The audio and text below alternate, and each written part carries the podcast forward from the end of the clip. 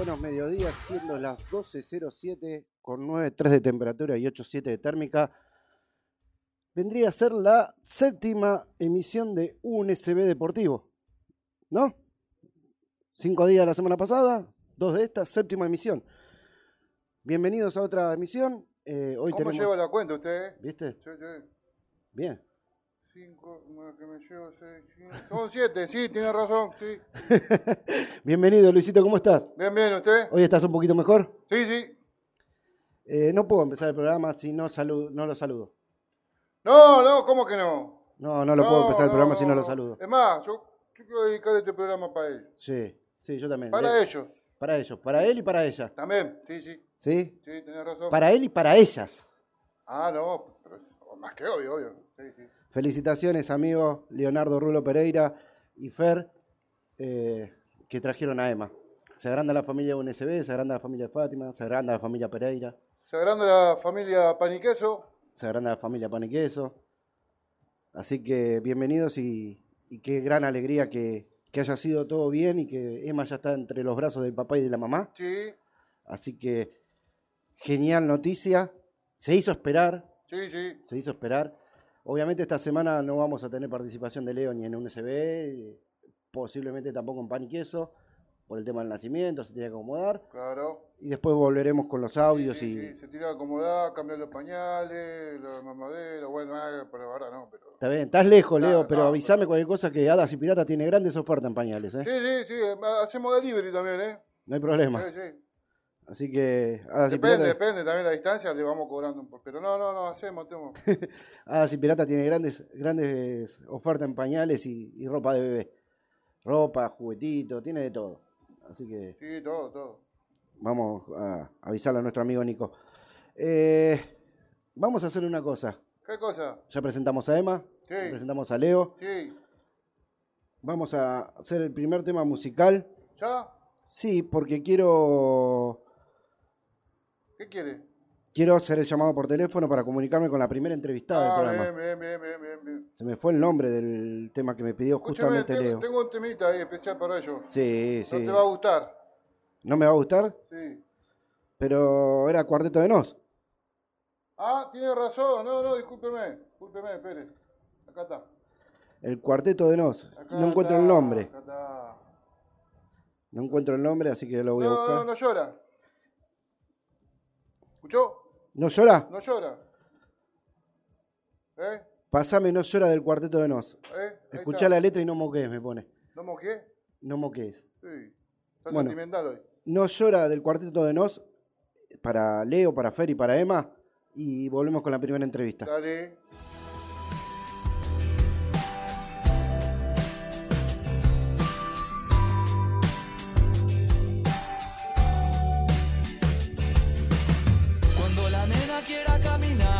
Y se caiga al tropezar. Se tiene que levantar porque así mejora. La nena sigue avanzando, la nena no llora. Cuando en el jardín otro chiquilín le saque un juguete, la empuje, le tire del pelo y la apriete. Y ella no interprete esa actitud invasora. La nena se defiende, la nena no llora. Cuando se rían de ella por no actuar igual que otra gente, por pensar diferente y ser abierta de mente. Y eso desprecian lo que ella valora, la ignora, la nena no llora.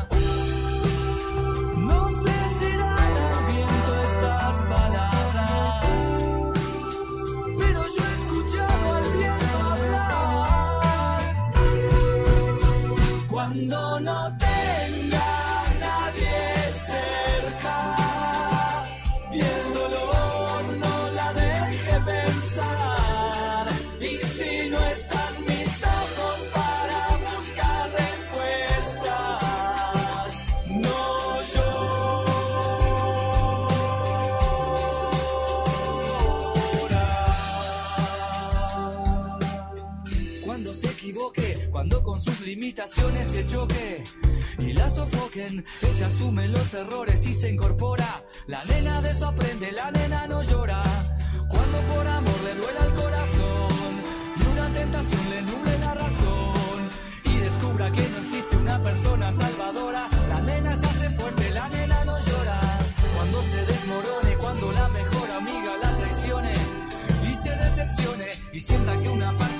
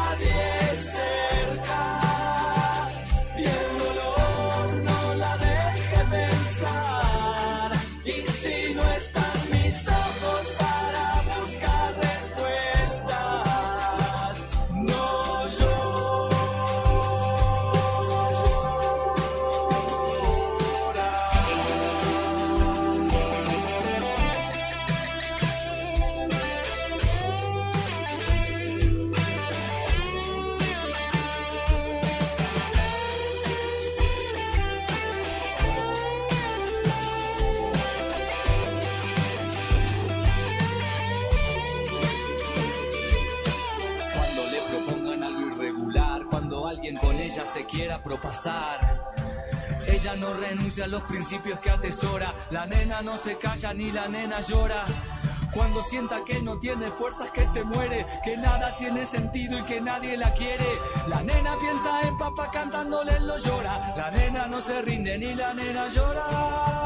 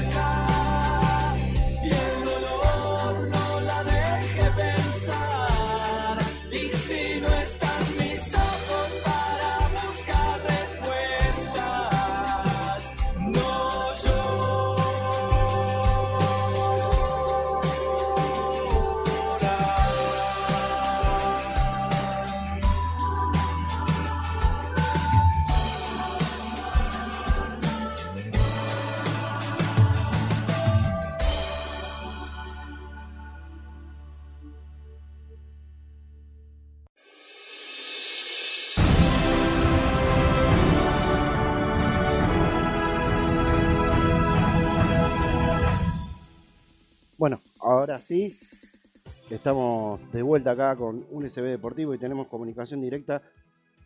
La primera pregunta que le voy a hacer es si se dice técnica o profesora de patín artístico a la señora Aldana Garrido. ¿Cómo estás, Aldana? ¿Todo bien? Hola, ¿cómo estás? Buen día, muy bien, muchas gracias por, por comunicarse. Es- Eh, la respuesta a tu pregunta sí, se dice de las dos maneras, pero todo depende de- del estudio que tenga cada profesor. Eh, en realidad, en mi caso, soy técnica nacional de patinaje artístico. Tengo mis títulos habilitantes que dicen que soy técnica nacional. Después hay eh, profesores que se dedican de oficio, eh, pero no, digamos, no con título habilitante. perfecto. Más claro imposible. Más claro Bueno. imposible. Vos tenés eh, tu escuela en Sarmiento, en el Club Sarmiento, en el Polideportivo Fátima, y ¿dónde más era? Porque quedaste con esos dos nada más, no me acuerdo ahora. Sí, en esos dos clubes es en donde tengo mi, mi escuela y en otros clubes trabajo como coordinadora de la actividad con un equipo de profes. Bien, bien, bien. ¿Cómo, cómo fue trabajar en, en la pandemia con las clases virtuales y con después hubo un tiempito que pudiste hacer clases presenciales? Sí, sí, nosotros tuvimos la gratitud de ser eh, el primer deporte habilitado a realizarse cuando aflojó el, el- el tema de la pandemia, cuando aflojaron los casos de COVID.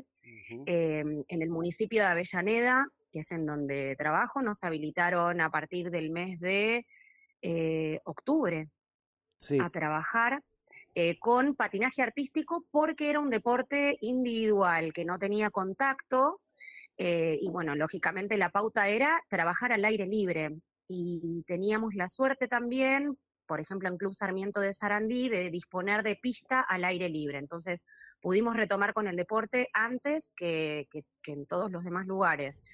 Eh, esto no quitó lo que fue de marzo a octubre, en ese caso, y de marzo a diciembre en los otros clubes, porque muchos clubes no contaban con espacio al aire libre, entonces eh, tuvimos que esperar hasta más adelante. Eh, esto no quitó lo que fue eh, la gran angustia de, muchos deportistas, chiquitos y adolescentes, en ambos casos. Eso fue lo que más me, preocupó, por decirlo de alguna forma, porque no todas las familias tenían, contaban con dispositivos para conectarse a través de Zoom. Entonces, algunos chicos quedaron sin ni siquiera poder tener sus clases vía Zoom. Eh, y eh, otras familias no contaban con horarios posibles o espacios físicos para poder trabajar, a pesar de que nosotros trabajábamos mucho en zapatillas y con, bueno, con algunos otros materiales deportivos específicos de, de patinaje artístico, eh, que es para trabajar en zapatillas. Eh, había muchas familias que por sus horarios laborales o por sus espacios, en el mismo lugar en donde estaba trabajando el chico, estaba trabajando la mamá y el papá, y era, era muy complejo muy difícil en algunos momentos lograr la conexión. Eh, así que la verdad es que no fue para nada fácil. Em, y en cuanto a lo que tiene que ver con lo emocional de los chicos, que fue realmente lo que me, lo que me dejó pensando mucho y lo que modificó, ¿no? Porque los chicos siguen teniendo el gusto por el deporte, pero les ha modificado muchísimo, en algunos casos, la voluntad, la predisposición, em, el, desafiarse, el querer intentar. Eh, la verdad que eso se eh, quedó como, como, ¿cómo decirlo? No encuentro la palabra, pero Disminuido. Hizo que, la, angustia, claro, hizo que la angustia que tuvieron durante todos esos meses por no practicar su deporte, porque algunos, por más de que lo hacían por Zoom en zapatillas y que entrenábamos elementos específicos para el patinaje artístico, no es lo mismo que pararse arriba de sus patines. Es un deporte que, que en particular, ¿no? A diferencia de otros que quizás es contacto con una pelota, que es un poco más fácil de desarrollar adentro de una casa, en este caso no entonces, eh, era como muy extraña la práctica para todos ellos.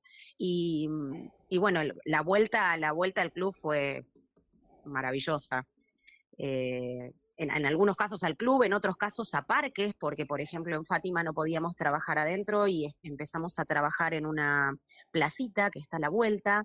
Entonces las familias se acercaban con, con los chicos, manteníamos las burbujas. Eh, la verdad es que el, volver a tener el contacto no solamente con su profe, sino el volver a ver a sus amigos, porque era además estar sin clases también, en todo aspecto, no solamente en el deportivo, volver a estar con sus amigos, volver a verse con, con el profe y bueno, y compartir eh, no solo el aprendizaje, sino las charlas eh, y, y, bueno, y, un poquito de juego también. Sí, sí, es complicado. Salvando la distancia, mi hermana es maestra nacional de danzas, trabaja acá en la, Escuela de Arte de la Municipalidad de Avellaneda y también se le complicó mucho el tema del Zoom y, que las chicas un espacio para practicar los pasos y esas cosas y tuvo que hacer mucho mucha clase de la parte teórica más que nada. Claro, claro, es para los chicos es complejo. Eh, yo creo que para los chicos fue mucho más complejo que para los adultos.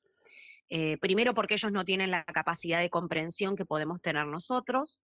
Y segundo porque ellos se les cortó literalmente todo. El estudio, los amigos, el deporte, el contacto con la familia, todo. El adulto, mal que mal, salía a hacer alguna compra. En algún momento veías algún que otro pariente, pero no, los chicos realmente eh, se les cortó absolutamente todo y psicológicamente fue y en algunos casos sigue muy, siendo muy difícil eh, remontarlo. No es fácil. Ahora, por ejemplo, hablando del tema específico de la competencia, hay mucho miedo de retomar la competencia, por ejemplo. Hay mucha duda, hay mucho de esto de, uy, todo el tiempo que hemos perdido y que no hemos entrenado, voy a poder, no voy a poder. Eh, qué me va a pasar emocionalmente al momento de salir a la pista, voy a tener eh, más miedo del que tenía, me saldrán los elementos, cómo me va a mirar el juez, cómo me va a mirar mi mamá o mi papá, van a poder estar mis familiares para verme o no. Em, hay toda una, una cuestión movilizante que hace que la instancia de competencia, por más que los, los profes en este caso lo trabajemos como un desafío hacia uno mismo, la superación de uno mismo, eh, no deja de ser el contexto que es y no deja de ser el tiempo que pasó de la última vez que lo hicieron que en patinaje artístico los campeonatos son hasta el mes de diciembre, después enero, febrero se llama lo que es pretemporada, y a partir de marzo, abril, según si es federado o no federado, se retoma la competencia, con lo cual imagínate que ellos en marzo del 2019 empezó la pandemia, la última vez que habían competido era en fines de noviembre del 2018. Estamos tocando julio del 2021. Sí, ya va más de un año. Más de un año sin, competencia. Mucho, claro, más de un año, más un año y medio casi. Bueno, sí, sí. De diciembre a diciembre del año pasado fue un año y, estamos tocando mitad de año de ahora, un año y medio. Y mm, para, para estos contextos, en donde, bueno, yo tengo parte del plantel federado, parte del plantel no federado, los federados que viajaban a campeonatos nacionales. En algunas instancias, el Divisional A y el Divisional eh, B han trabajado y han hecho nacionales, pero la realidad es que muchas familias por un lado, tienen miedo de los contagios a pesar de que hay protocolos y por otro lado, no hay recursos económicos para viajar a las provincias y bancar los torneos, porque no, no son accesibles. Es un deporte realmente que es muy costoso. Sí, eh, y para los no federados, eh, tampoco, o sea, por más de que la cuestión económica no es, digamos, tan exigente como en los otros casos, eh, la realidad es que también hay toda una cuestión de las familias, porque por lo menos en el ámbito en el que yo estoy acostumbrada a trabajar, los torneos y los campeonatos eran de carácter familiar. Mm. Eh, en donde había mucha familia dentro de la pista compartiendo, familias de otros clubes aplaudiendo a todos los deportistas. Eh, era realmente un clima hermoso que hoy por hoy ese contexto no se le puede generar a los chicos y por eso digo que retomar la competencia no es solamente el desafío a sí mismos, sino encontrarse con una pista vacía en donde solamente estarán los jueces, eh, su profe y, algún profe o algún alumno de, de, la misma categoría dando vueltas dentro de la pista. Pero es un contexto completamente distinto, poco ameno, difícil de manejar. Eh, Así que bueno, tratando de fortalecerlo psicológicamente a los chicos, dándoles aliento a seguir desafiándose y a que esto pronto va a, acomodarse y, que de a poquito podremos ir volviendo a eso que ellos conocían como el compartir la competencia familiar. Sí, es, es difícil. Yo calculo que también fue más que nada la mala información que se bajó desde los medios que a los chicos les costó comprender, porque nos costó comprender a los grandes, nos costó comprender a los grandes cómo era el tema, imagino a los chicos que los grandes tenían que bajar la, la, información, si los grandes no la entendimos, ¿cómo le bajamos la información a los chicos? Absolutamente. Eh, sí, los medios de comunicación día de hoy que todavía están eh, casi en un 100% impregnados de, de, todo lo que es el COVID, eh, y te cuento una interna de casa. Acá yo era una persona que quizás durante la mañana miraba el noticiero y desde hace un tiempo largo tuve que dejar de hacerlo porque, bueno, tengo a mi nene acá que es chiquito, que tiene cinco años, y mm, bueno, la verdad es que los noticieros no están en condiciones de ser escuchados por ningún niño, mm. ni en este momento ni lo que fue la pandemia, en donde era constantemente, no solamente de la parte auditiva para el niño, de escuchar la cantidad de muertes que había, eh, sino las imágenes. Eh, han sido imágenes muy duras. Eh, así que sí, es, es, todo un tema el de los medios de comunicación. Sí, querían vender noticias, muchas veces publicaban noticias con distintos nombres del mismo lugar y terminaban siendo fake news, porque ponían muertos de, de cualquier país y la imagen era de otro. O sea, era una locura lo que estaba pasando al principio. Sí, fue una locura a nivel mundial. Esto fue una locura a nivel mundial. Eh, y eso creo que fue lo que asustó mucho de arranque a todas las sociedades, ver que esto pasaba en todos lados. Eh, y bueno, y ese susto tardó bastante en irse porque sea en un lugar o sea en otro, las muertes eran reales, no eran mentira. Entonces, eh, fue, fue muy difícil de manejar. La verdad que fue muy difícil de manejar porque somos una sociedad bastante eh, lejana a lo que han sido las guerras, las pandemias anteriores. Entonces, para nosotros era totalmente ajeno todo esto que está pasando. Eh, muy lejano a, nuestras vivencias o a las de nuestros papás. Quizás eran vivencias más allegadas a nuestros abuelos o a nuestros bisabuelos. Entonces, muy difícil de comprender, muy difícil. Aldara, en el regreso a los clubes que yo te vi, pues estoy en el Polideportivo Fátima, donde vos también das clases, yo estoy en la parte de, comisión directiva y, en futsal. Eh, ¿Te costó mucho que los padres entendieran el protocolo y los chicos también, el protocolo de ingreso para poder practicar? No, no, en absoluto. Eh, yo creo que también influyó eh, esto de que el protocolo ya estaba instalado desde hacía mucho tiempo, eh, porque utilizar el barbijo se arrancó desde el mes de marzo, abril, eh, y nosotros comenzamos en octubre, noviembre o diciembre. Eh, entonces, eso estaba recontra instalado tanto en los chicos como en las familias. Em, y en cuanto a la distancia, eh, también, también, inclusive en los más chiquititos. Yo tengo alumnas de 5 años, 4 años, eh, que, que la verdad es que a día de hoy que es maravilloso el manejo, lo tienen recontra incorporado.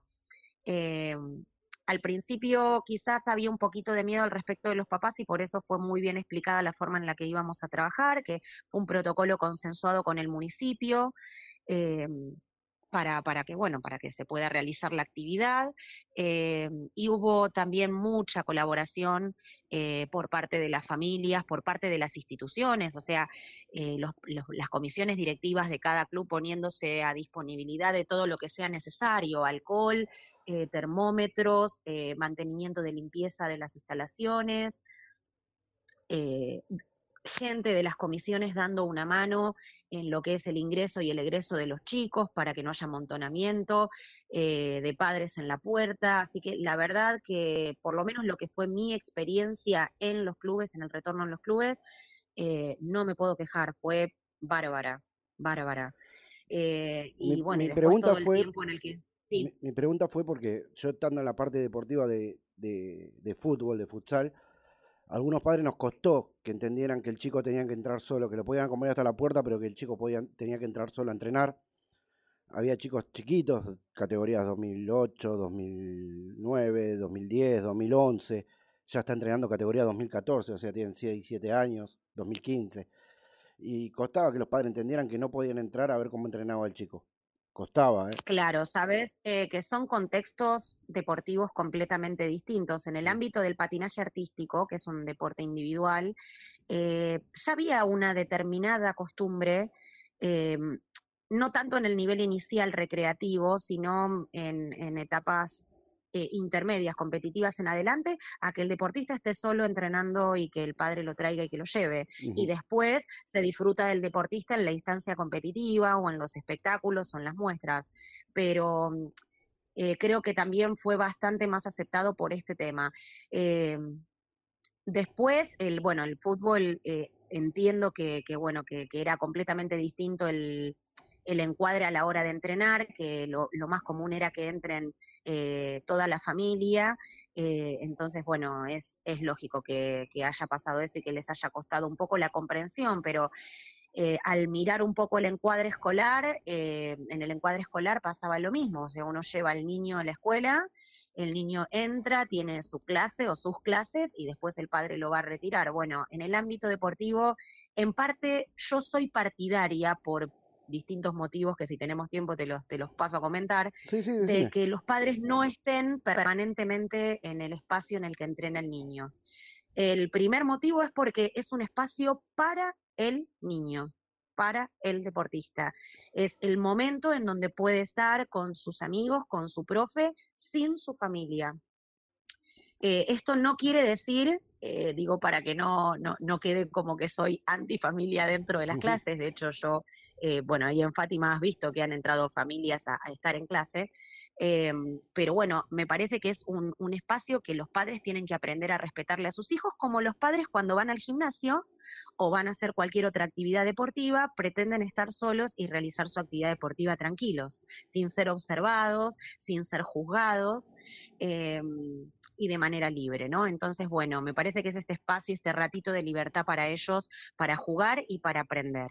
Eh, y por otro lado, porque muchas veces los padres, no de manera consciente, no de manera intencional, en este sentarse, en este mirar eh, a sus hijos, eh, de alguna manera cohiben o, o, demarcan el nivel de entrenamiento que puede llegar a tener el chico.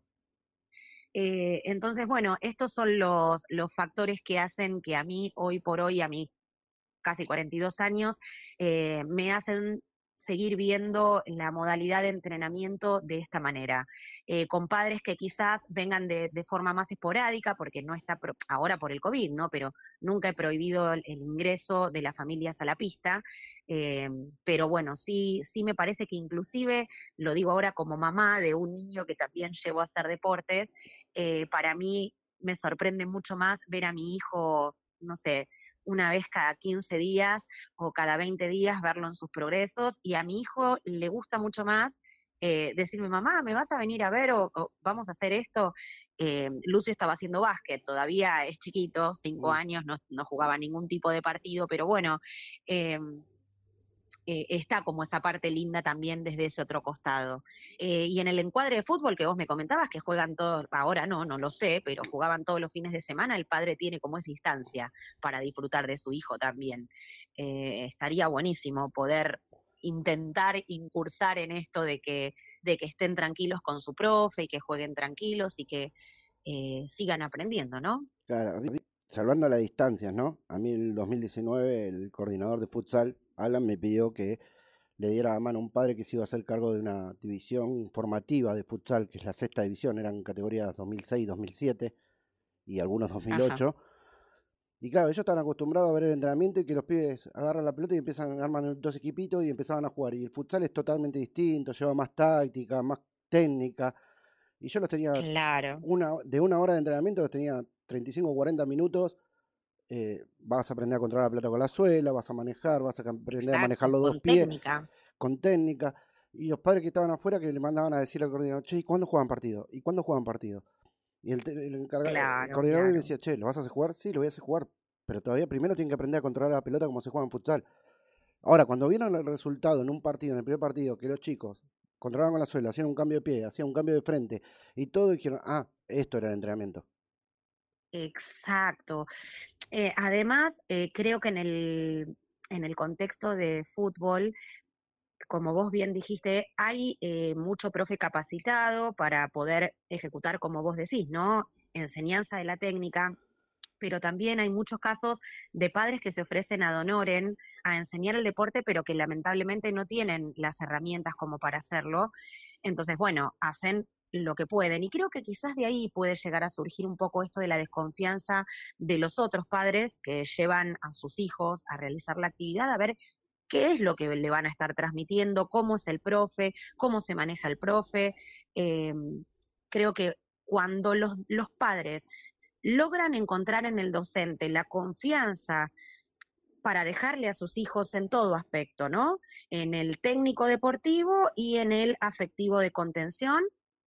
Ahí se genera con total eh, tranquilidad que el padre vaya y que vuelva. Em, pero bueno, eso es un, camino a transitar importante por el, por el profe y por el docente en su capacitación y eh, no solamente en su capacitación técnica, sino en su capacitación docente, el vínculo con el niño, el vínculo con el padre, las formas de transmitir la técnica, eh, bueno, para lograr no solamente la felicidad de padres y niños, sino para lograr los rendimientos óptimos en el deporte también, ¿no? Sí, sí, a mí me pasó que estar entrenando tanto tiempo con, los chicos más grandes, mayores de 18, 19, 20, 21, con la primera división, que son todos mayores de, edad, eh, volver a manejar a los chiquitos, chiquitos, eh, me generó un conflicto a mí mismo de, cambiar la psicología, porque vos le hablas de una forma a los grandes y otra te dejas hablar de otra forma con los chiquitos. Y me costó bastante, pero creo que lo logré, porque después los chicos estaban corriendo atrás mío para todos lados. lo importante es eso, ser responsable uno mismo con y ser honesto uno mismo con sus propios saberes y si no tenés los saberes, buscar adquirirlos. Es eso. Eh, yo conozco, tengo muchas colegas eh, que no tienen sus títulos, de hecho tengo eh, mi, parte de mi equipo de profes, eh, que las voy formando yo en el camino, van tomando cursos y capacitaciones, pero yo digo que siempre lo importante es las ganas de aprender y las ganas de hacer las cosas bien, porque cuando uno trabaja con gente, está educando, no está trabajando como, como comerciante que está vendiendo algo, ¿no? Está transmitiendo saber y en sus actitudes y en su manejo está transmitiendo también experiencia de vida.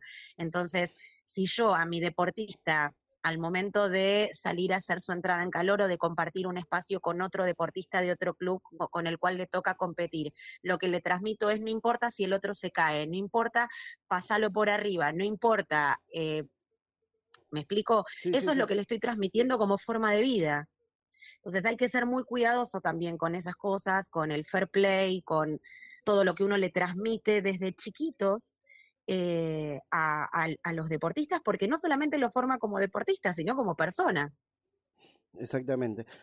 Dana, eh, te dije, Dana, sé que tenés que ir a llevar al nene al jardín y no quiero perder la oportunidad teniéndote una técnica nacional de patín. Yo soy un cero a la izquierda, no entiendo nada. Una pequeña base de lo que es el patín artístico como enseñanza, eh, como deporte. Una pequeña base, ¿vos me la podrías explicar? si te referís a cuáles son los beneficios de realizar, por ejemplo, el patinaje artístico. Exactamente, exactamente, los beneficios. El patinaje artístico, sí, sí. Nosotros eh, trabajamos, además de la, de la parte técnica deportiva, la preparación del cuerpo para lograr esos objetivos. Hoy por hoy estamos con todo esto de la pandemia está complicado tener carga horaria en los clubes porque todos los deportes quieren tener sus horarios y está difícil poder eh, tener un horario de preparación física y un horario de técnico. Entonces estamos haciendo como un poco de todo adentro de la misma hora de clase. Eh, pero sí, es el patinaje artístico, los, digamos, trabaja todo el cuerpo, trabaja la fuerza, la flexibilidad, eh, trabaja la eh, potencia, trabaja la parte cardiorrespiratoria, porque adentro de un programa de competencia uno tiene que estar desde un minuto, que es lo mínimo para las más pequeñas, hasta programas cortos o programas largos de dos minutos y medio, de cinco minutos, en donde uno está constantemente saliendo de un elemento técnico que puede ser un salto hasta de dos o tres vueltas en el aire y saliendo de ese elemento a bailar y hacer otro elemento que es un trompo, que los trompos es en donde se giran muchas vueltas. Em, así que sí, requiere una preparación física y psicológica muy compleja, em, pero nada difícil de, realizar, porque habrás visto pequeñitas que realizan sus coreografías, o sea, lo importante es tener la, buena predisposición y bueno, después desde la parte técnica, eh, enseñarles y transmitirles todos los conocimientos, pero realmente es un deporte muy completo. Eh, claramente trabaja mucho más la fuerza en el tren inferior que en el tren superior, eh, pero como requiere de equilibrio, es necesario también trabajar la fuerza del tren superior. Eh, es un deporte tanto para mujeres como para hombres. De hecho, tengo un varón en Club Sarmiento, su campeón nacional hace un par de añitos atrás. Eh, así que es un deporte para todas las edades. tengo gente adulta entrenando y patinando y disfrutando de la actividad física. Perfecto.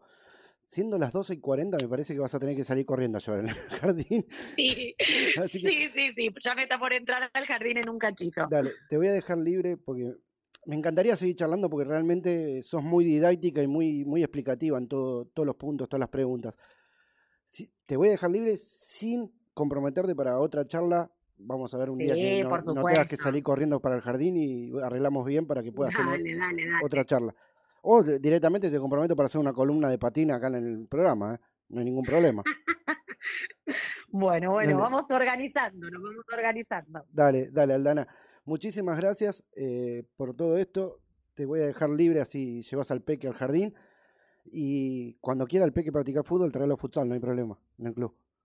Bueno, bueno, bueno, chicos, muchísimas gracias a ustedes eh, por, por convocarme para esta entrevista. Eh, y bueno, a disposición para cuando, para cuando necesiten otra vez eh, querer tocar el tema de patinaje artístico o de cualquier otro deporte. Ahora en un ¿eh? ratito voy a poner en las redes sociales tu Instagram para los que quieran preguntarte bien en qué, si estás además, si en Capital también das, y dónde das, cómo son los días y todo. Voy a poner tu Instagram para que se acerquen y te pregunten, ¿te parece? Dale, dale. Muchas gracias, chicos. Que tengan buen día, ¿eh? Buen día, Bandana. Muchísimas gracias. Bueno, esta fue Aldana Garrido, técnica nacional de patín artístico. Muy clara, muy didáctica. Eh, capaz que si la puedo convencer para que haga una columna de patín, sería genial, ¿no? Estaría bueno. ¿Eh? Vamos a ver, vamos a, después le voy a, le voy a tirar un par de mensajes. Que elija un día y que salga a dar una, una columnita. Así que vamos a ir a un corte musical. eh, nos vamos a comunicar con el presidente de Olimpia de Lomas, Emiliano Piaggio. Y vamos a tener una charla con él también de cómo está trabajando en la pandemia con el Club Olimpia. ¿Te parece? Vale. Vamos con. Se me fue ahora.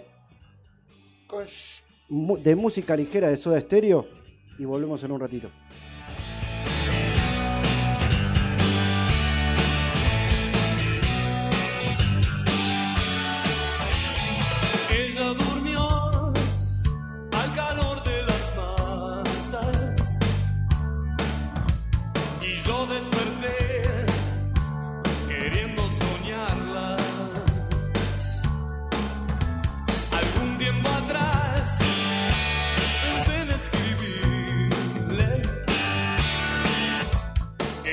Que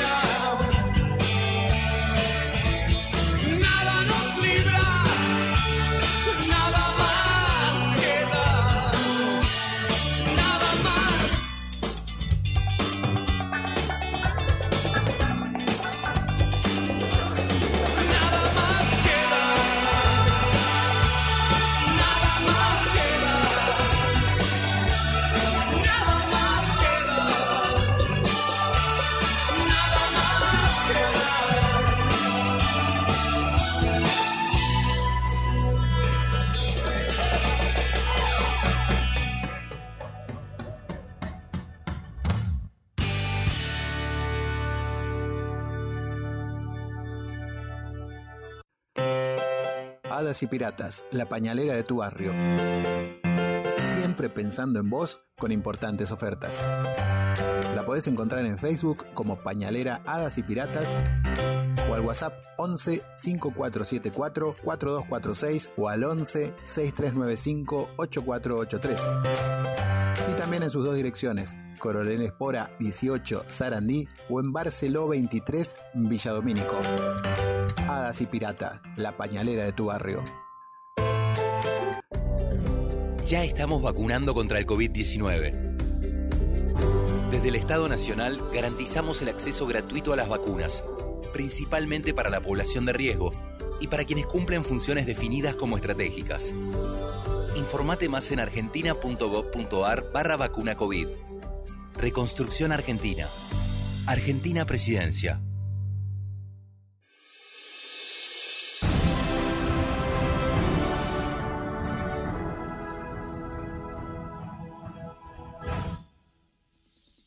Volvemos- te vuelvo a contar, eh, Luisito, que Hadas y Pirata esta semana tienen la super oferta de los Baby Sec en, talla, en talle M, talle G, talle XG y talle XXG a 520 pesos el bolsón.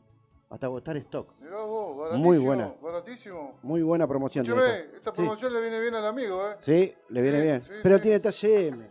eh, seguramente está ese Emma todavía. Ah, seguramente, sí. Hay que ver, no, no le pregunté el peso. Bueno, Pero ya le buscaremos una promoción en talle en talle S. bien. Así que. Bueno, estamos en comunicación con Emiliano Piallo, presidente del Club Olimpia de Lomas, que pudimos comunicarnos con él para que nos cuente cómo está el club, cómo estuvieron trabajando en pandemia. ¿Cómo andas, Emiliano?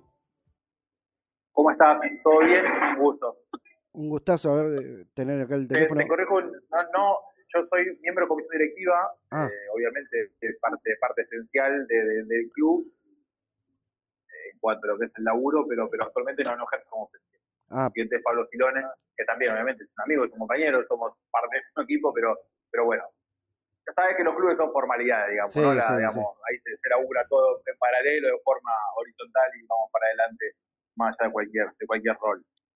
bueno, te pido disculpas por el error. eh, yo tenía. No, al revés. Te corrijo por, por, por- nada más por un tema de formalidad, pero, pero ni, ni más. ni menos. Esta, este, eh, bueno, tu teléfono me lo dio Nacho Indiqui, productor de la mañana informativa. eh, Sí, señor. que, que es un gran compañero acá de la radio, para que me pasó varios teléfonos de clubes de barrio. La idea es que este programa se dedique a los deportes, como estuvimos hace un ratito a la profesora de patín de, de Sarmiento y de Polideportivo Fátima, la técnica de patín, y, y a los clubes de barrio para que puedan contar su experiencia, cómo estuvieron trabajando en pandemia, si pudieron trabajar, si hicieron obras, cómo está Olimpia de Lomas. La verdad es que, bueno, no, no, nuestra realidad es muy distinta, entiendo yo, a la del resto. Después, cada municipio tiene su, su, particularidad en cuanto a habilitaciones más, menos. Nosotros, la verdad es que en 2020 eh, un año de un cierre absoluto. Abrimos allá por principios de diciembre recién las puertas, desde mediados de marzo. Eh, un par de semanas, se cortó obviamente con las fiestas, eh, retomamos la actividad para febrero y, bueno, cuando fue el post Semana Santa otra vez se cortó, obviamente a partir de las restricciones. Somos muy, somos muy respetuosos de, la, de las decisiones políticas que toma, eh, en este caso, el municipio de Lomas en función de la Secretaría de Deportes y, cuando la, norma es clara respecto de, si bien a veces no, bueno, el decreto dice que eh, 10 personas al aire libre, en realidad tiene que ver, entiendo yo, con eh, los momentos, saber interpretarlos y, y en este caso nos parecía que, sobre todo en lo que fue abril, mayo, eh, había que, que tomar precauciones. Hace un par de semanas volvimos a abrir, eh, pero bueno, es un momento complicado, ¿no? Digo, porque, por ejemplo, hasta ahora creo que junio recién es el primer mes, por ejemplo, que se va a poder cobrar una cuota entera junto con eh, marzo de este año, porque el resto, desde marzo del año pasado, no se pudo cobrar, porque nunca terminaste o empezaste un mes entero, ¿viste? Sí, Y, sí. y si bien nuestra cuota mensual es, eh, es una cuota que, que ayuda, sobre todo a los profes y, y un poquito al club, eh, obviamente que es un ingreso fijo, que es importante tenerlo, pero, pero la realidad es que, bueno, hoy, no te vamos a mentir, no, no, no, ese ingreso recién ahora estamos especulando con tenerlo y sabemos que eso también es muy volátil, es muy cambiante, es muy dinámico, y, pero, pero bueno, por el momento eh, eso fue nuestra, nuestras restricciones, digamos. ¿no? En el medio de eso sí, se quitó la cancha, se arregló, se hizo una zona de, de, vestuario con, con, lo que veníamos teniendo y por suerte pudimos acceder al club en obra el año pasado, que lo estamos, que lo estamos disputando en estos días, junto con otra obra del, del municipio de Lomas de Zamora que, que también nos, nos, fue asignada en torno a, la posibilidad de, de, de la, cancha del fondo y, además, bueno, obviamente eh, también en Lomas todos los clubes recibimos a un subsidio por parte de la MUNI para, para poder eh, arrancar post pandemia y ahora también para, para poder comprar materiales. Dentro de todo, la verdad que ante la presencia del Estado, tanto en, digamos, en, en lo que es a nivel nacional, provincial y municipal, eh, nos permitió sobrevivir. La realidad es esa. Eh, si no, hubiese sido imposible. Imagínate, sin gente, sin ingresos.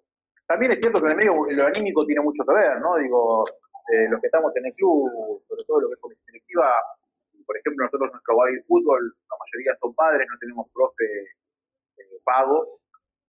Eh, se, digamos, se mueve todo por motivación, ¿no? Y, por momentos el, futuro era medio raro, era medio incierto, no sabías cuándo volvías, eso, eso desmotiva bastante.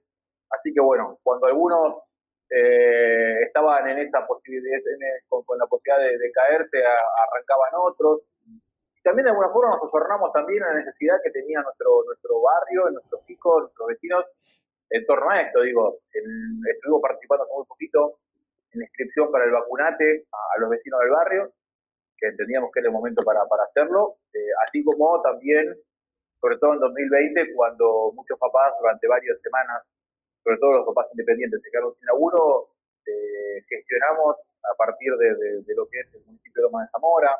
Tenemos además la, la, la, suerte de tenerla a, a la presidenta de Unión del Club de Barrio, a Marina Lessi, como presidenta del Consejo Liberante y además como, como compañera como amiga, eh, para, para poder acceder rápidamente a dar una mano a, lo que es el, el- estos papás que no tenían para morfar, literal, no tenían para morfar. Entonces, eh, nada, pudimos acceder también a dar una mano desde ahí y bueno, obviamente que, que salió adelante, estamos saliendo adelante. Es un momento igual muy particular, ¿viste? No sé si estábamos preparados para esto como persona, mucho menos como club, pero, pero bueno, eh, nos reinventamos siempre. La verdad que tenemos esa posibilidad, creo que, por eso decía, me parece que un poco como, como le pasa a todos los clubes, ¿no? Sí, sí, está, está complicado para todos los clubes. Eh, ¿Cuántos deportes alberga el Olimpia? Mira, históricamente la base del club fue el del Babi Fútbol, un club histórico de, de, de Babi Fútbol, eh, que, que allá por principios de la década pasada, 2010, 2011, cuando los que hoy tenemos 40 teníamos 30, entendimos que, que- que el club tenía que transitar por algo más que la pelotita, ganar, eh, alimentar el ego propio de, una categoría campeona y que esto iba mucho más allá de eso. Eh, nos dimos cuenta quizás un poco tarde, pero nos dimos cuenta al fin. A partir de eso se empezó eh, primero a ampliar el club, porque era un club que tenía una sola cancha, un buffet, un saloncito y nada más. Bueno, a partir de eso nos dimos cuenta que, teníamos que ampliarnos para, para hacer más. Y, bueno, hoy vale la pena decir que tenemos otra cancha, por suerte, por el, laburo que se hizo, pero también tiene que ver eso con haber sumado fútbol femenino, fútbol recreativo, eh, judo, taekwondo, boxeo, eh, tenemos patín artístico, no me quiero olvidar de nada, eh, volei, handball, eh, futsal, eh, repasando todos de memoria, pero más o menos creo que ahí te nombré, te nombré a todos en términos de, bueno, Zumba, también eh, tenemos dentro de lo que es la actividad, y, no me olvido de alguien, me van a matar me olvido de alguien, pero creo que más o menos estamos en, en esos, en esos rubros y, y en esas categorías que la verdad está buenísimo porque, porque, bueno, son un montón de actividades, ya te digo, nuestro club solamente se basaba en eso y sobre todo lo que se dio fue una consolidación muy fuerte en política de, igualdad, en política de equidad. Y te nombré muchos deportes, digo, el futsal es masculino y femenino, el formativo es masculino y femenino, el patín es femenino, el boxeo lo da una profesora y es femenino. Tenemos una profesora, una entrenadora oficial recibida en ASPA de fútbol para las chicas, para las nenas, en la formación. Eh, digo, está claro que hay una decisión que también la aprendimos, la entendimos y nos reconstruimos en respecto de, de, de- de entender que también teníamos que ser mucho más amplios. Y, bueno, eh, hoy el club cuenta con todas estas actividades que, nos permite, eh, bueno, seguir sumando, ¿no? Digo, si hoy no somos más grandes es porque no se nos, nos achican, no hay más lugar, la verdad es eso, no, no hay más lugar.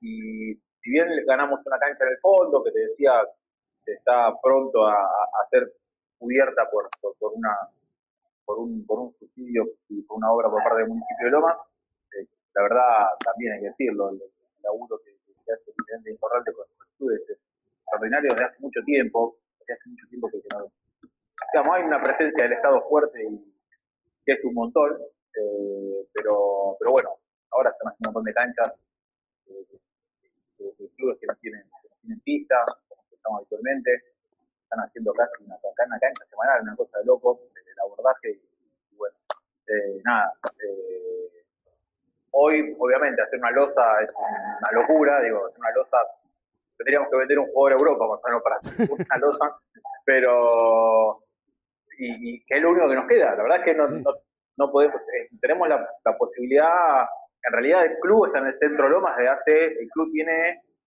eh, va a cumplir 90 años ahora en 2023.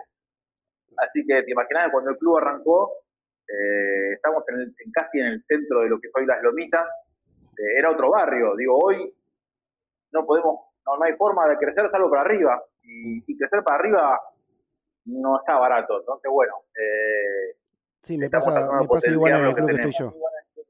Claro, claro, claro. Es, es- es- es complejo. A ver, uno, en el club donde estamos, digamos, en Olimpia, el, el buffet del salón son losas, ¿viste? Son, son losas. Y Sí. uno dice, una losa, pedazo de losa, que debe tener 50 años. Y uno dice, pensar que hacer esta losa hoy debe valer. No, no, no quiero ni decir, o sea, no quiero ni imaginar lo que debe valer. Eh, y en otro momento era mucho más accesible, digo, cap- capaz que se un festival, eh, se- se- hoy, hoy, hoy realmente es complejo desde, desde donde lo mire, ¿no? Eh, porque, por, porque por todos lados, digo, no podemos hacer un bingo hoy, ¿no? Digo, si bien la virtualidad te permite hacer un bingo, no es lo mismo lo que puede recaudar el club con un bingo presencial, y hoy no se puede, eh, Sí. o un festival, o un baile, o, o una fiesta, o una rifa, porque el Babi no arranca y, y el femenino no arranca a competir. Recién el futsal está empezando a, competir algunos domingos, pero, pero bueno, está muy complicado, ¿no? Eh, me parece que hoy el objetivo es llegar lo mejor posible, enteros y sanos, a cuando esto se parezca bastante a la normalidad y seguramente ahí arrancarán los proyectos. De todas maneras, insisto con esto, la, la presencia del Estado eh, nos permitió a nosotros no solamente no desaparecer, que era un miedo que teníamos, porque la verdad, eh, cuando en- a esta altura del año pasado solamente veíamos lo que debíamos de, servicios, eh, uno decía, ¿cómo vamos a pagar esto? ¿No? Era una locura. Bueno, apareció la ley, que también es importantísima, que, la militamos desde adentro, eh, que aprobó la Cámara de Diputados y el Senado bonaerense, y bueno, que, que de alguna forma también la defensa que hizo la Unión de Nacional de Clubes de Barrio respecto de los cortes por parte de Sur, que, también nos bancó. Nosotros, si hoy tuviéramos que pagar esas deudas, ahí sí deberíamos cerrar las puertas definitivamente. Eh, pero bueno, no solamente no, no pasó eso, sino que además estamos creciendo en pandemia. Y, y bueno, eh, tiene que ver con el laburo que hace la comisión directiva, que, que laburan una enormidad, los que se rompen el alma, mis compañeras y compañeros, y, además, obviamente, también con, con esa presencia que te decía, en Lomas, con, con un intendente que- que los clubes somos política de Estado, eh, que nombraba, ir más lejos, a, Marina Lepsi, que, es la presidenta del Consejo Liberante, la presidenta del Club de Barrio, pero además eh, no hay club que no la conozca y que ella no haya pasado y que no haya estado y que no tenga el teléfono para mandarle un WhatsApp y que te responda a ella, que no suele pasar habitualmente. Eh, pero no es algo nuevo eso, que solamente se da con Marina, digo, ya pasó cuando Emi Giovanni eh, estaba en ese lugar hace 6, 7 años, eh, y pasa con la gente también de, de- otras áreas del municipio. Entonces, bueno, eso pasa y, con el Club de Obra también. ¿no? La verdad que nosotros eh, estamos muy conformes con, con- nuestro vínculo con, con- el Estado, ¿no? Digo, más allá de lo político, lo, lo planteo en términos institucionales, estamos eh, realmente muy conformes porque nos sentimos parte de un proyecto y, eso nos, nos hace sentir bien. Sí, exactamente. Es muy, lo más muy parecido a lo que está pasando acá en Avellaneda con la presencia municipal y provincial y nacional también. Yo te cuento, yo estoy en la comisión directiva del Polideportivo Fátima acá de Wilde y también pudimos hacer obras por clubes en barrio y eh, obras de, de- de eh, clubes en obra, mejor dicho. Club de Obra, eh, clubes en obra y aparte con apoyo municipal. Nosotros sufrimos un poco también el tema de la inseguridad y pudimos hacer todo un sistema de seguridad nuevo para que para tratar de evitar esos Bien. temas de inseguridad en el club. Claro, Así claro. que Claro, que no es menor, digo, por eso, cuando si uno va al año pasado, a eh, marzo, abril, mayo, año pasado, que no sabíamos qué iba a pasar con el mundo, a cómo estamos hoy, la verdad es que hay que decir que, que sí, sí, falta un montón, pero la verdad es que eh, se ha podido, se ha podido avanzar. Y, y, digo, eh, las comparaciones son, son muchas veces odiosas, forzadas, pero la verdad es que de- de pasar a, a, que nos vengan a boletas con un aumento del 3.000, 4.000%, a que el Estado nos permita crecer en medio de una pandemia, la verdad que va a ser realidad, que nos defiendan ante esas empresas que se piensan que somos empresas y no clubes, ya, ya es un montón, ¿no? Ya es un montón. Exactamente. Para, por lo menos para nosotros es, es- es- y creo que compartimos esto, es nada, eh, es increíble. No sé si.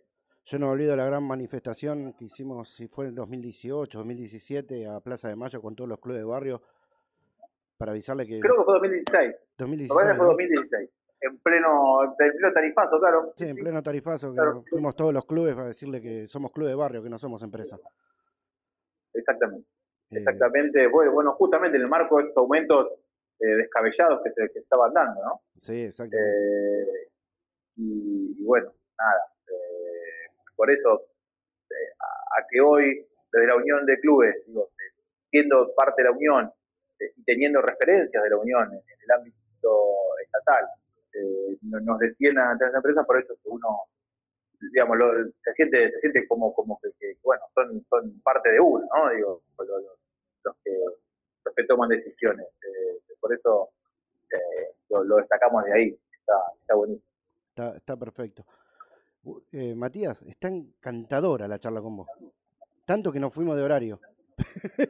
Uy, No, no pasa nada, no pasa nada, no pasa nada, porque no tengo, por suerte no Está tengo bien. ningún programa que me siga atrás mío, ¿viste? No le ah, estoy bueno, robando bueno, campeonato. está muy bien, Y, está muy bien, está muy bien. y yo le dije al director de la radio, Ale García, le dije, eh, mirá que si yo me tengo que extender porque la charla está buena, me voy a extender. Dale para adelante, me dijo.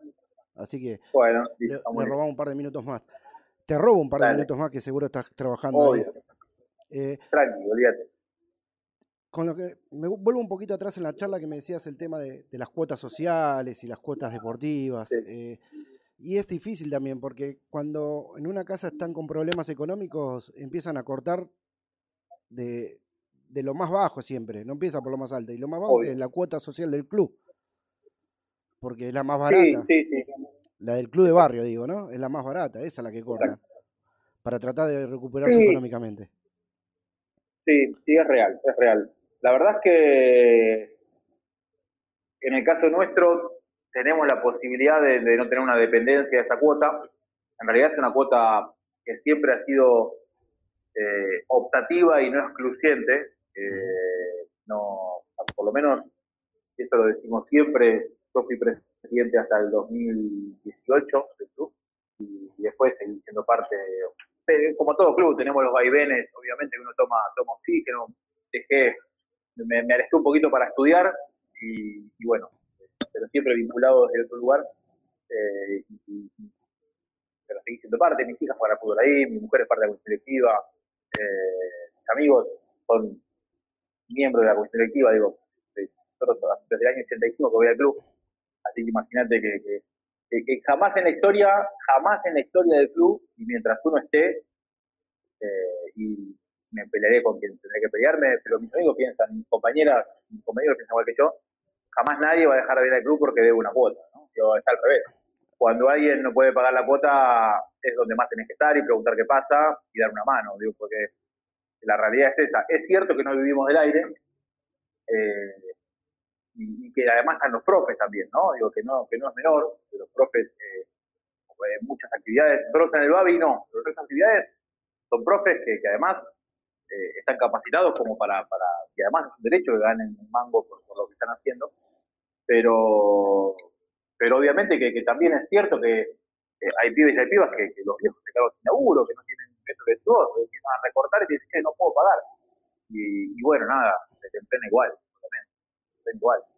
Eh, quizás no sea un año donde se pueda comprar remeras, ni equipos de gimnasia, ni sea un año donde se pueda eh, hablar de otras cosas o, pintar las paredes, eh, pero, pero así todo, eh, no, no vamos a permitir que nadie se quede afuera. Al revés, cuanto más problemas hay en casa, más adentro del club hay que estar, ¿no? Tenemos, tenemos evidencia de eso.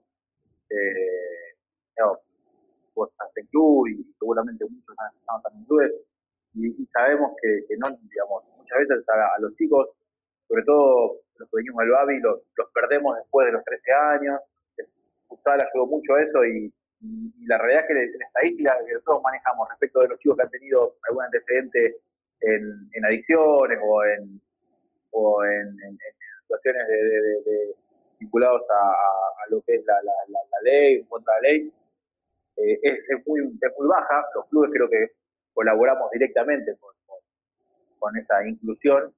Eh, pero al margen de eso hemos tenido casos y, cuando aparecen esos casos, eh, uno tiene que salir a buscarlos a, los chicos y las chicas para que estén adentro. Eh, es nuestro rol, es nuestro deber. Después nada, podés ganar, podés perder, pero eh, cuanto más complicada la situación, más adentro tienen que estar.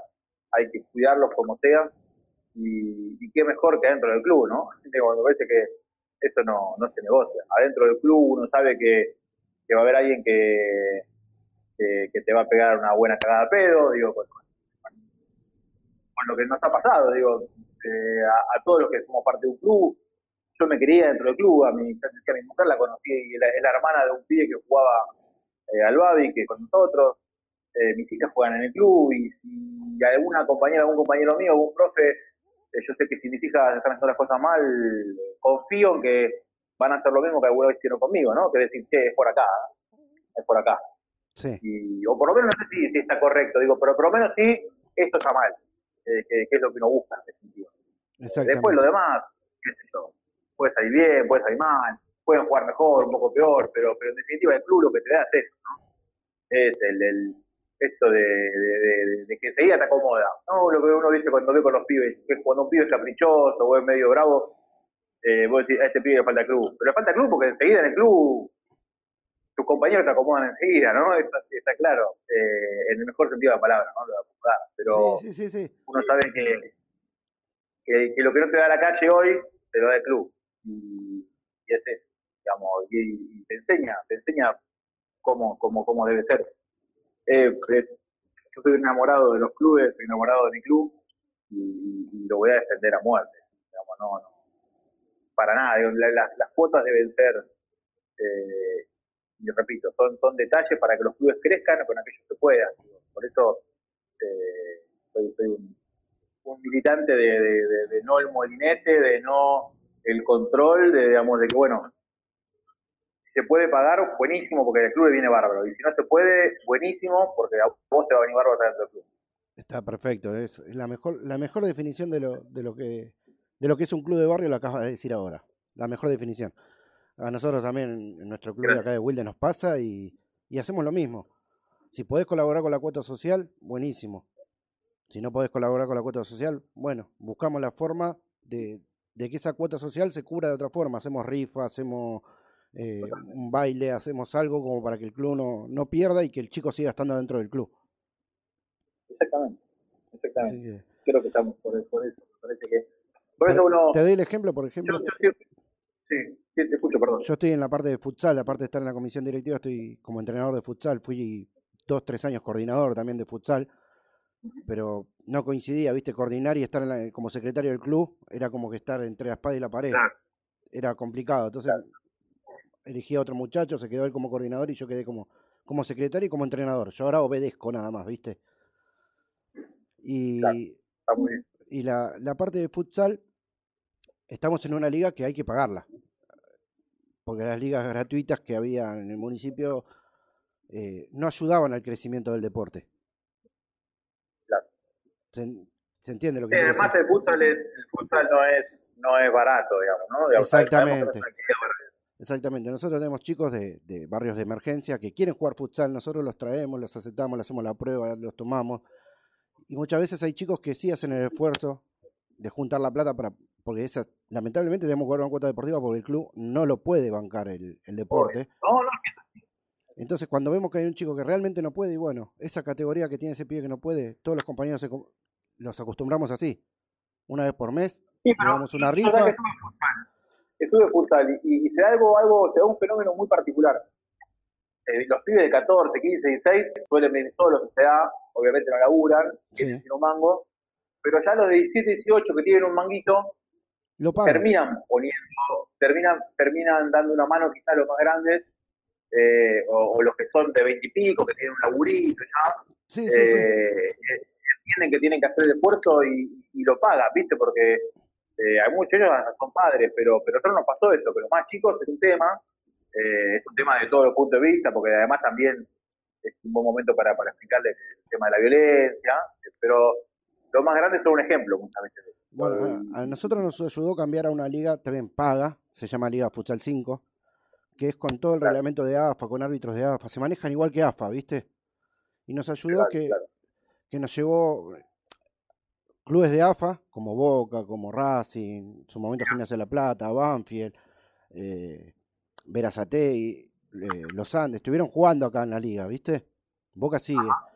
Y lo que nos sirvió fue que tener esos contactos y después los mismos chicos que teníamos ahí le decíamos, bueno, hablábamos con el coordinador de Boca, che, te llevo mi plantel y si te gusta algún jugador para AFA, lo, lo mirás, dale, y le llamamos los jugadores y tenemos un pibe que 2004 está jugando en la tercera de Boca de futsal.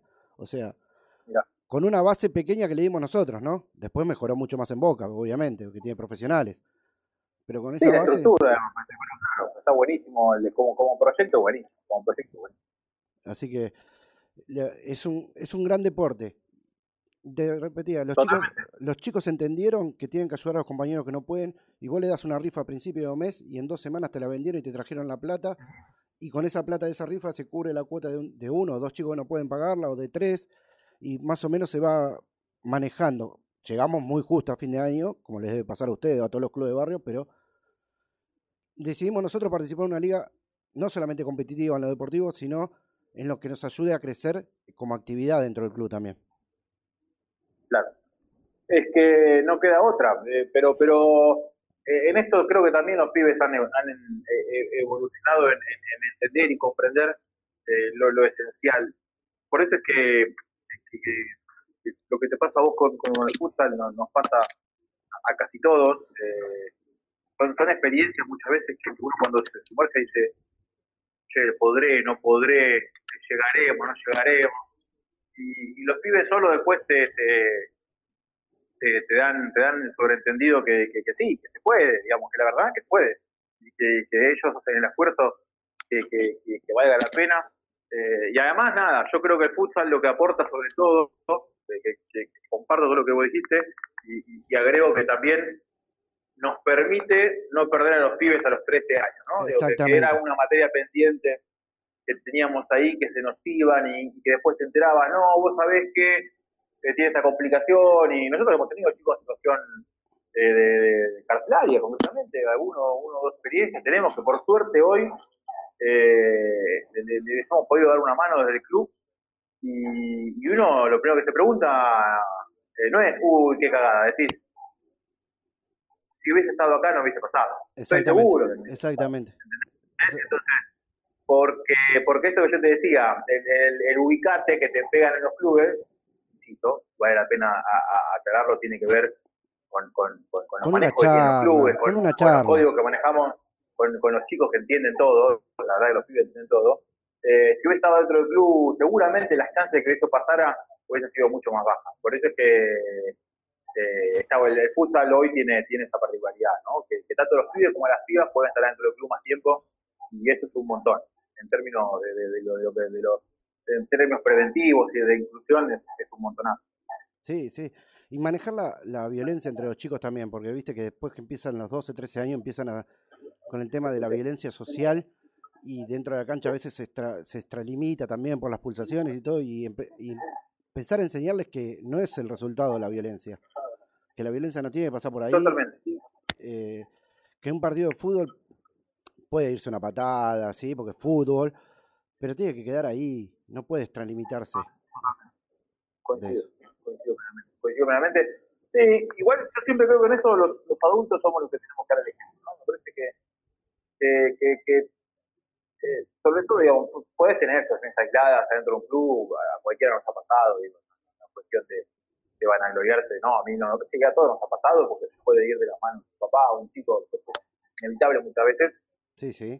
pero yo soy de los que considera que, que si la cabeza eh, bajo una línea clara de, de lo que sí y lo que no, los riesgos de que eso te pase es mucho más, es más difícil. El tema es cuando el primero que se enoja es el técnico o el presidente del club, digo, ahí estamos en problemas. Ahora, cuando, cuando es al revés, la verdad es que la otra persona va a quedar muy aislada, muy sola, y, y- se va, se va a adaptar enseguida a, por lo menos, y si no se adapta, tendrá que adaptar igual de, de lo que no está bien. El problema es cuando justamente la, la, la orden de arriba viene, viene confusa, ¿no? Ahí está, ahí está el problema. Pero creo que eh, también los clubes evolucionamos bastante en, en nuestra capacitación y, que es importantísima, importantísima Bueno. la capacitación de, de los, de los profes y de los clubes eh, para, para saber, por lo menos lo que se antes, saber qué no hacer. Digo, después no, lo correcto es muy subjetivo. Ahora, lo que está mal, está mal. Y esto hay que, y en esto hay que ser claro y contundente, digo, en términos de educación, de comportamiento y también en términos deportivos, digo, a veces uno como profe eh, exigía los resultados y a veces uno como técnico, que además nos creíamos que éramos técnicos con nenes de 8 o 9 años, Exactamente. exigíamos resultados, eh, exigíamos cosas que, que uno después tuve la posibilidad de, de como yo te decía que me, me- un poco me corrí para capacitarme de, de- de- de estudiar para técnico y, y uno se da cuenta ahí que, que- que la estaba chocando, la verdad que se estaba equivocando y, y feo eh, y que en realidad hay otras herramientas para, para la formación y bueno, justamente en ese sentido es que, uno también tiene que capacitarse y no depositar todo en los pibes y bueno, creo que también ahí radica nuestra responsabilidad como, institución, ¿no? De, de hacer a los nuestros cada vez mejores porque en definitiva es que los pibes van a recibir una, una, una mejor formación. Sí, eh, capaz que suena redundante, ¿no? Yo era de esos técnicos que era muy protestón con los árbitros, me llevó mucho tiempo aprender, porque veía el esfuerzo de los chicos durante la semana. A veces nosotros entrenábamos en el playón de afuera como futsal por un tema de, de horarios y ver que en invierno se estaban muriendo de frío, pero venían a entrenar igual, se obligaban y entrenaban igual y ver que el domingo tal vez por un error, que es un ser humano el árbitro y un error te perjudicaba, uno se sacaba, me costó mucho aprender. Y capaz que hablo demasiado de esa liga que estoy jugando yo eh, con el club, pero estar en esa liga me enseñó, porque me capacitaron también. Te capacitan como técnico, te capacitan como dirigente, te, te- te invitan a capacitaciones, y todo eso te, te lleva a aprender, te lleva a manejarte diferente. Creo que, que- yo no estoy muy vinculado al futsal, tengo, tengo un, amigo en el grupo de Estado de Lanús y que, que- me ha hablado de, futsal que, realmente le han, digamos, me habla, me habla muy bien de muchas ligas, de otras no tanto, pero de algunas ligas me ha hablado él y de, de- que son realmente muy buenas. Y- pero tiene que ver con esto, ¿no? Con la formación, con la tranquilidad, con, con, con la conducción. Digo, las ligas, igual que los clubes, el que conduce el que, el que pone las reglas de juego siempre. siempre.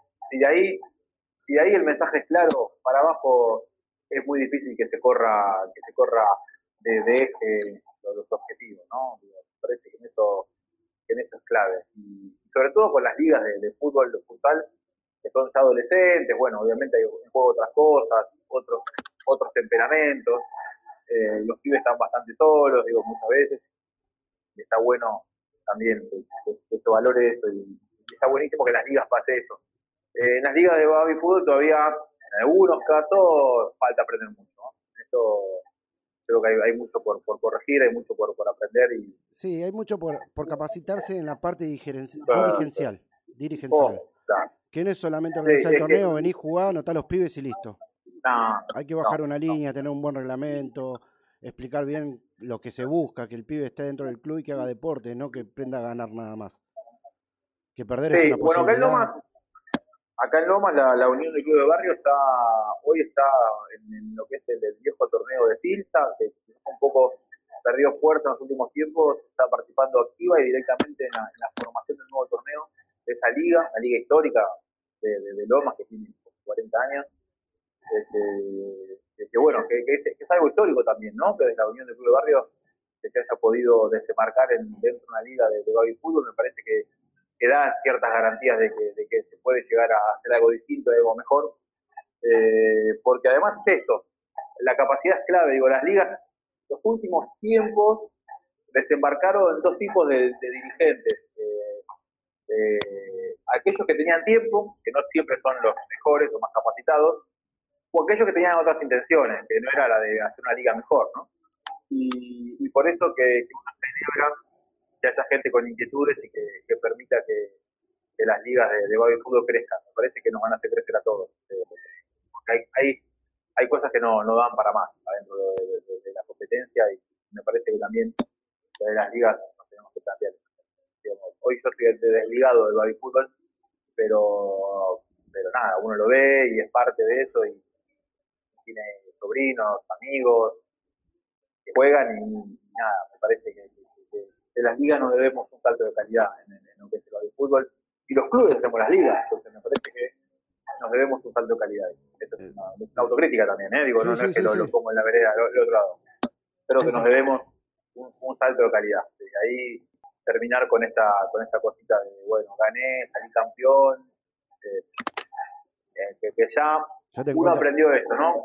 Cuando cuando escucha cuando escucha que, que un dirigente de un club dice, no, no, gané, gané 2008, gané, ay,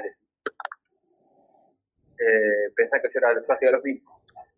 Y, viste, cuando, nada, eh, viste, los objetivos son otros. Eh, ganar es una, una- muchas veces hasta una casualidad, tiene que ver con que tengas, no, tenga buenos o no, buenos jugadores.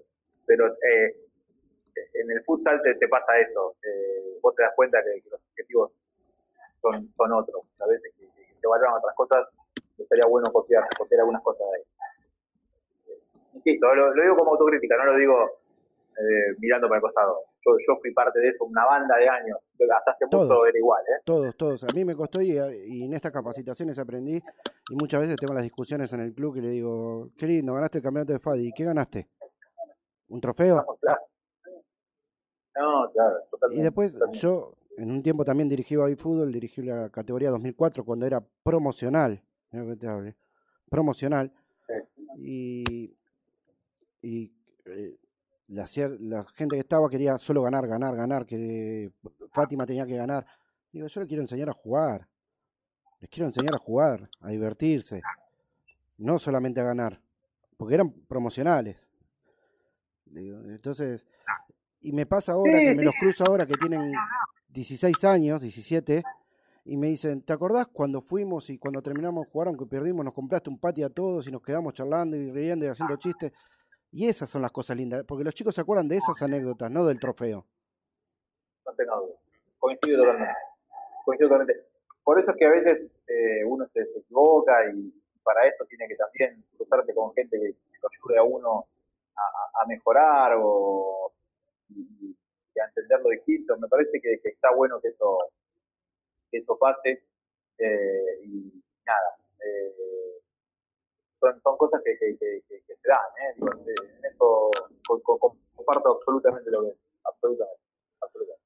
Mati, eh, desde ya, Mati te dije, Emiliano, porque me estaba hablando el presidente de- del CASBO. Olvídate, olvídate. Eh, Emiliano, Igual me dicen Memo, pero para todo el mundo soy Memo yo.